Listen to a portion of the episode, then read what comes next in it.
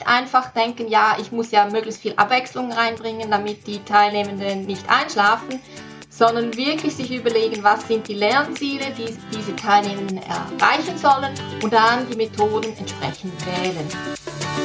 Herzlich willkommen zu einer neuen Episode meines Podcasts Education Minds, didaktische Reduktion und Erwachsenenbildung. Ich bin Ivo Würst, Trainer und Fachbuchautor und unterstütze Unternehmen, Institutionen und Bildungsorganisationen, ihre Arbeit im Bereich der Erwachsenenbildung zu professionalisieren. In diesem Podcast spreche ich mit kompetenten Gästen über innovative Formen der Bildungsarbeit. Du gewinnst wertvolle Hinweise und Inputs rund um das Thema didaktische Reduktion und Erwachsenenbildung. Ich freue mich, dass du heute wieder mit dabei bist. Willkommen zu einer neuen Podcast-Folge in der Serie Education Minds, didaktische Reduktion und Erwachsenenbildung. Heute bei uns auf Besuch Jacqueline Schlosser. Hallo Jacqueline, ich freue mich sehr, dich im Gespräch mit dabei zu haben. Hallo Ivo, vielen Dank für die Einladung. Jacqueline, unser Thema heute sind interaktive Online-Trainings. Du bist ja vom Hintergrund Bereichsleiterin Ausbildung bei BirdLife Zürich. Das ist eine Natur- und Vogelschutzorganisation, aber du bist auch Online-Trainerin in der Erwachsenenbildung. Erzähl uns etwas zu deinem Hintergrund. Ja, also eben ich arbeite seit äh, gut sieben Jahren bei BirdLife Zürich für den Bereich Ausbildung. Wir bieten dort Kurse für naturinteressierte Laien an und ähm, ich habe da in den letzten Jahren das Kursangebot laufend erweitert und ausgebaut. Bin zuständig für Kursideen, dass neue Kurse entwickelt werden und auch Rekrutierung der Kursleitenden. Und durch die Corona, dank Corona, bin ich zum Online-Training gekommen und habe meine Freude am Unterrichten wieder entdeckt. Also ich durfte da in der Corona-Zeit unsere Kursleitenden schulen, damit sie ihre Anlässe auch weiter durchführen können und dass die auch weiterhin interaktiv bleiben, so wie sie auch in Offline sind. Ja, und das hat mir so viel Freude gemacht und ich habe so viele Anfragen auch aus dem Bekanntenkreis bekommen, dass ich dann beschlossen habe, das auch in Teilselbstständigkeit zu versuchen und seit einem, gut über einem Jahr bin ich eben auch in Teilselbstständigkeit unterwegs und biete hier Workshops für Trainerinnen, Erwachsenenbildnerinnen und Coaches an. Wenn du so deine Zielgruppe beschreibst, du sagst, beim Natur- und Vogelschutzbund, dort arbeitet ihr auch mit Freiwilligen, mit Laien zusammen, aber du bist im Prinzip Train, the Trainerin, du hilfst Leuten, ihre Arbeit professioneller zu machen. Hast du dort eine bestimmte Lieblingsgruppe, mit der du besonders gerne zusammenarbeitest? Ja, ich habe eine Lieblingsgruppe und das sind vor allem Trainerinnen und Kursleiterinnen, die noch unsicher fühlen, auch mit der Technik, die aber motiviert sind, um Neues zu versuchen und die wirklich möchten, dass sie ihre Teilnehmenden begeistern können, auch online und sie abholen können. Und so sind sie offen für Neues und wir können gemeinsam etwas erarbeiten, dass sie dann eben spannende Online-Seminare durchführen können. Ich würde gern von dir hören, Jacqueline, was sind denn so typische Fragen oder auch Stolpersteine? Gibt es so Hürden für Kursleitende, für Trainer, für Coaches? Gibt es auch Leute bei dir, wo du realisierst, die haben ein bisschen Angst vor Technik? Wie sieht das aus?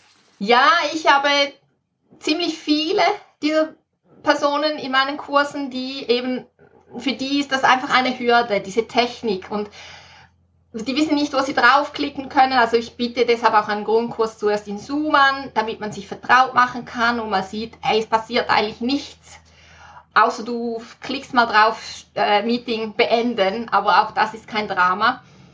Und ähm, sie merken dann in diesen Workshops, weil wir auch mit den Zoom-Funktionen üben, dass es eigentlich wirklich nichts Schlimmes ist und dass sie das einfach lernen können, dass es einfach Übung braucht. Und sie fühlen sich danach sicher, oder? Und, und das ist die Technikhürde, die ich hier, die ich wirklich spüre. Aber das andere ist auch, dass sie Vorurteile haben gegenüber Online-Anlässen. Also, dass sie das Gefühl haben, ja, sie kommen ja aus der Präsenz und vor allem auch noch Coaches, die finden dann, ja, ich muss die Person ganz sehen und wir haben dann keine Nähe, wenn ich das online mache. Und in meinen Trainings merken sie dann, dass das eigentlich gar nicht der Fall ist, dass man auch so sehr gut Nähe hinbringen kann. Es ist möglich, durch diese Zusammenarbeit online und über digitale Medien, beispielsweise über die Konferenzplattform Zoom, einen sozialen Austausch zu ermöglichen, dass die Leute sich wirklich auch begegnen. Verstehe ich dich richtig? Genau, also wenn man die, es gibt verschiedene Methoden, wie man das machen kann. Also eine ist zum Beispiel, dass man es genau wie in Präsenz macht. Also ich sehe eben, es gibt sehr viele Parallelen Präsenz und Online. Man muss sich nur trauen, das machen und vielleicht überlegen, wie kann ich es vielleicht adaptieren. Aber etwas, das ich sehr wichtig finde, ist, dass man das wie in Offline macht. Als Trainerin oder Trainer ist man einfach etwa zehn Minuten früher im Raum. Man öffnet ihn zehn Minuten früher und beginnt mit den Leuten, die da reinkommen, zu reden, dass schon dann einen Austausch gibt. Wenn man eine größere Gruppe hat, kann man die natürlich auch gleich in den Breakout-Raum schicken. Da können sie sich dort gegenseitig in der Gruppe miteinander austauschen. Und dasselbe macht man am Schluss der Veranstaltung. Man bleibt nochmals, man bietet an, man sei nochmal zehn Minuten oder so im, im Raum für Fragen, für Austausch und so. Genau wie in Offline. Jacqueline, mich interessiert die Frage, können wir dieses methodische Vorgehen, das wir aus dem Präsenzunterricht kennen, einfach so eins zu eins online übernehmen, wenn wir digital arbeiten? Oder braucht es eine Reduktion, braucht es eine Auswahl, braucht es eine Anpassung? Wie siehst du das? Ja, also eine Reduktion braucht es definitiv, weil online wird viel weniger toleriert, dass jemand einen Monolog hält. Also das ist wirklich etwas, was man bedenken muss, klare Lernziele definieren und dann auf das ausrichten. Und auch dann entsprechend die Methoden wählen, also nicht einfach denken, ja, ich muss ja möglichst viel Abwechslung reinbringen, damit die Teilnehmenden nicht einschlafen, sondern wirklich sich überlegen, was sind die Lernziele, die diese Teilnehmenden erreichen sollen und dann die Methoden entsprechend wählen. Diese Methoden können aber genau dieselben sein, die man auch offline anwendet. Genau, es ist einfach eben die Gruppenräume sind natürlich dann nicht physisch vorhanden, sondern da wird dann einfach über Zoom, deshalb liebe ich auch Zoom so, diese digitalen Breakout-Räume eingerichtet, wo die Teilnehmenden in Gruppen arbeiten können. Hier würde ich gerne mit dir besprechen, in der Erwachsenenbildung sagen wir ja immer, es kommt auf die Rhythmisierung drauf an. Das heißt, wir brauchen einen guten Wechsel zwischen Phasen, wo die Teilnehmer für sich alleine arbeiten, wo sie still arbeiten, wo sie vielleicht in Zweiergruppen unterwegs sind oder dann auch in größeren Gruppen und schließlich im Plenum. Und wie siehst du das online? Wie bearbeitest du diesen Teil von deinen Trainings, die du anbietest? Ja, also in meinen Trainings ist das natürlich nicht so groß, weil sie die verschiedenen Methoden kennenlernen müssen und selber mitarbeiten das dann oft auch in Gruppe und im Plenum. Aber wir üben auch Methoden, eben, wo sie diese, so Reflexionsmethoden zum Beispiel, wo sie dann verwenden können, damit ihre Teilnehmer auch mal diese Einzelarbeiten haben. Und es ist auch etwas, das ich wirklich immer wieder betone, dass Einzelarbeiten auch sehr wichtig sind und sie dann vor allem auch dort die Möglichkeit, den Teilnehmenden die Möglichkeit geben sollen, die Kamera ausschalten. Das spricht mich sehr an, weil ich denke immer, wir haben ja ganz unterschiedliches Publikum unter den Lernenden. Und vielleicht ein Teil von uns, die in der Lehre tätig sind, als Erwachsenenbilder, als Kursleitende, als Ausbildende, wir sind vielleicht eine Spur extrovertierter unterwegs. Aber wir haben immer auch Menschen, die sind richtig froh und dankbar, wenn mal klar ist, die nächsten 20 Minuten ist die Kamera ausgeschaltet oder schon, nur schon die nächsten 10 Minuten stellen wir alle demonstrativ die Kamera aus. Hast du da Rückmeldungen von den Teilnehmern? Reagieren die positiv darauf? Oder sind die irritiert, dass plötzlich das Kommando oder die Einladung kommt, schaltet alle mal zehn Minuten die Kamera aus? Nein, weil bei mir in den Workshops sind natürlich alles Trainerinnen und Trainer und, die, die kennen das schon. Aber sie sind sich das eben nicht bewusst, dass man das auch online machen, also dass man das online wirklich machen soll. Weil in Präsenz ist das natürlich nicht so, da ist jeder alleine an seinem Tisch oder Stuhl oder was auch immer und kann sich beobachtet fühlen oder auch nicht. Und on online muss man da wirklich das bewusst machen. Und aber ich habe den Eindruck, dass das wirklich hilft. Und es sind dann auch, ich habe auch die Rückmeldung bekommen, dass das wie ein Aha-Moment war für die, diese Trainerinnen. Von, aha, das kann ich machen, oder? Und ich würde auch sagen, in Inputphasen kann man den Teilnehmern gut einmal sagen, hey, es, die nächsten fünf Minuten schaltet die Kamera aus. Und ein anderer wichtiger Punkt finde, weist sie darauf hin, dass sie die Selbstansicht ausschalten können. weil viele wissen das nicht, dass man das machen kann. Und auch ich habe sie lange immer angelassen als, als Teilnehmerin und auch als Trainerin.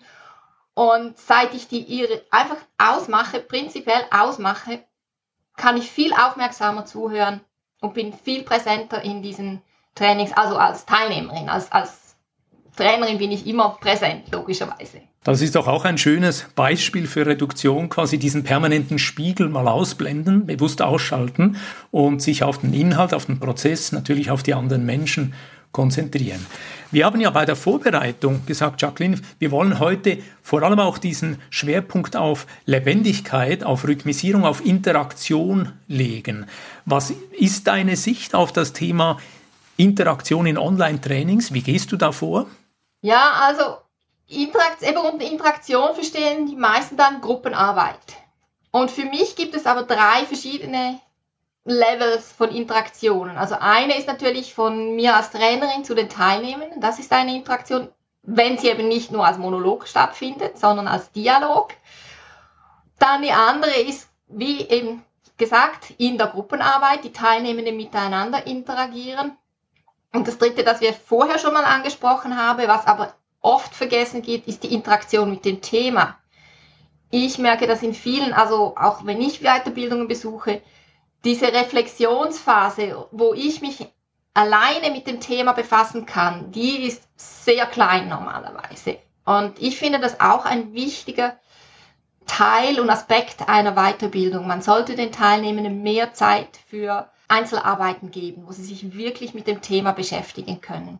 Diesen letzten Teil, den du hier erwähnst, das erinnert mich stark auch an diesen Aufruf, den Transfer zu einem Thema zu machen, das eigentlich den ganzen Lernprozess begleitet. Und eine dieser berühmten Transfer-Wirksamkeitsfragen lautet ja, woran merken deine Arbeitskolleginnen und Arbeitskollegen, dass du dich heute sechs Stunden, sieben Stunden mit diesem Thema auseinandergesetzt hast? Woran merken Menschen aus deiner Umgebung, dass du dich aktiv mit diesem Lernstoff beschäftigt hast? Und manchmal kann das helfen, dass die Teilnehmenden dann auf hochinteressante Antworten kommen, eben in dieser Reflexionsphase. Genau. Jacqueline, ich würde gerne die wichtigsten Punkte zusammenfassen. Ich habe das so verstanden, Mut zur Reduktion, Mut zum Fokus, beispielsweise Arbeit auf der Zoom-Plattform, dann aber auch immer wieder den Teilnehmenden Gelegenheiten geben, die Kamera bewusst einen Moment auszuschalten und dann insbesondere auch die Kamerafunktion, die uns selber aufzeichnet und wie ein Spiegel zeigt, mutig weglassen. Fehlt bei dieser Zusammenfassung etwas? Gibt es einen Gedanken, den du den Zuhörerinnen und Zuhörern gern mit auf den Weg geben möchtest?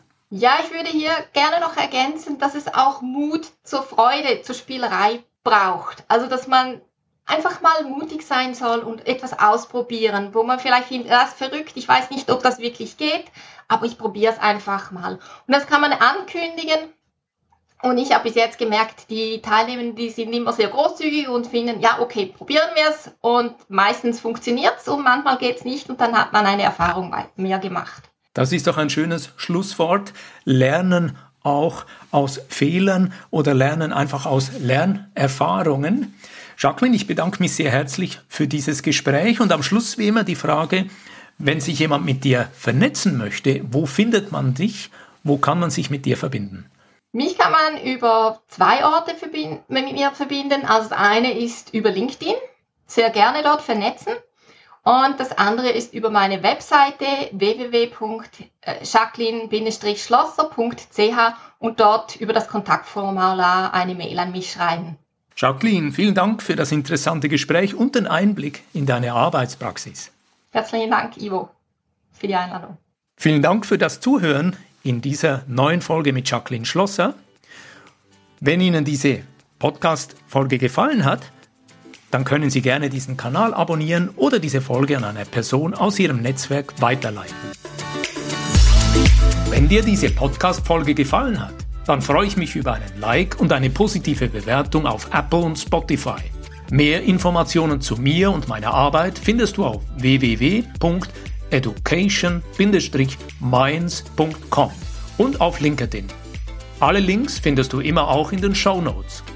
Ich freue mich, dich auch in der nächsten Episode wieder mit dabei zu haben. Bis dann, dein Gastgeber Ivo Würst.